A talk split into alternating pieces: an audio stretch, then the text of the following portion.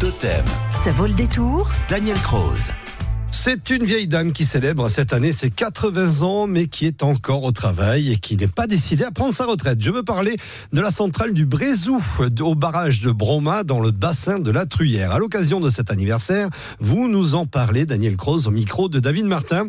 Cette centrale a été inaugurée précisément le 12 juin 1933, pardon, en présence d'un président de la République. Et oui, c'était Albert Lebrun, président de la République, qui s'est déplacé pendant deux jours en Et il est venu le 12 juin 1933 inaugurer cette centrale et il a consacré sa journée à l'équipement hydroélectrique de la Truyère avec un passage à l'usine du Brézou et sur le chantier de Sarance avant de regagner Paris par le Cantal. Alors la centrale de Broma, euh, centrale du Brézou, était à l'époque considérée comme gigantesque. Certains journalistes la comparaient à une cathédrale, d'autres à un temple d'Égypte, à 300 mètres de profondeur, elle constituait une excavation de 80 mètres de long, 22 de large et 31 de haut, dont l'accès était assuré par une galerie de service de 300 mètres de long, inclinée à 60% et équipée d'un escalier comprenant 1000 marches qu'un chariot sur rail disposant d'une capacité de 90 tonnes pouvait emprunter pour transporter et les ouvriers et les pièces les plus lourdes à l'image des rotors.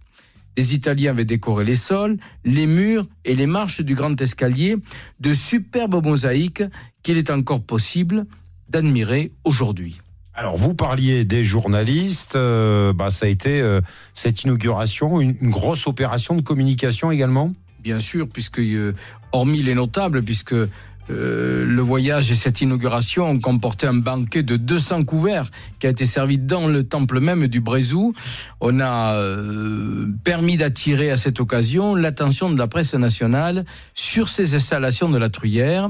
Certes, jusqu'à présent, des reportages avaient été consacrés à ces chantiers, mais les journalistes parisiens découvrirent en partie leur aboutissement, puisque la mise en service de Saranz interviendra que l'année suivante, en 1934 ils rivalisèrent tous de superlatifs, affirmant la supériorité de la technologie française et la suprématie de l'ensemble Broma-Sarans, appelé à devenir l'un des plus puissants d'Europe. Le cinéma y contribua et le réalisateur Jean-Claude Bernard y consacra un reportage Terre soumise en 1934 et un chroniqueur de Photomonde prétendit que la limite du vraisemblable, illustrée par Fritz Lang dans la cité futuriste de Métropolis en 1927 était désormais dépassée. Allez, pour finir, quelques chiffres actuels. Alors, la centrale du Brézou a vraiment une capacité de 406 MW est en mesure donc de satisfaire aujourd'hui la consommation résidentielle annuelle de 368 000 habitants.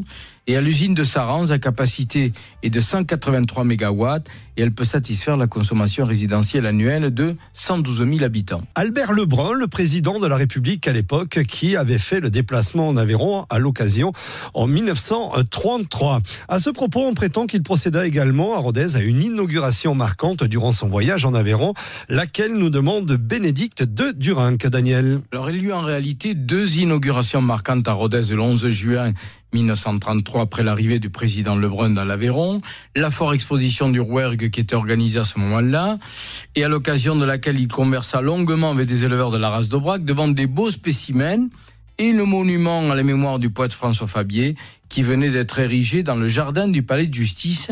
Ce monument est dû au sculpteur Marc Robert, né à Gênes d'Aveyron, décédé ensuite en 1962. Il comporte deux sculptures représentant un laboureur et ses bœufs, des bœufs d'Aubrac évidemment, un berger et ses bêtes, ainsi qu'un buste du poète, né au moulin de Roupeirac près de Durenc en 1846, qui avait été professeur à Toulon en 1872, puis au lycée Charlemagne à Paris en 1883. Des générations d'écoliers ont appris et récité ses poésies à l'image des ou de la Chatte Noire et on peut aujourd'hui visiter sa maison natale au Moulin de Roupeirac et découvrir le cadre de son enfance. Merci Daniel. Demain, nous irons en votre compagnie en Haute-Loire à l'abbaye de la Chaise-Dieu à l'occasion du festival de musique qui est très fréquenté chaque année pendant la deuxième quinzaine d'août.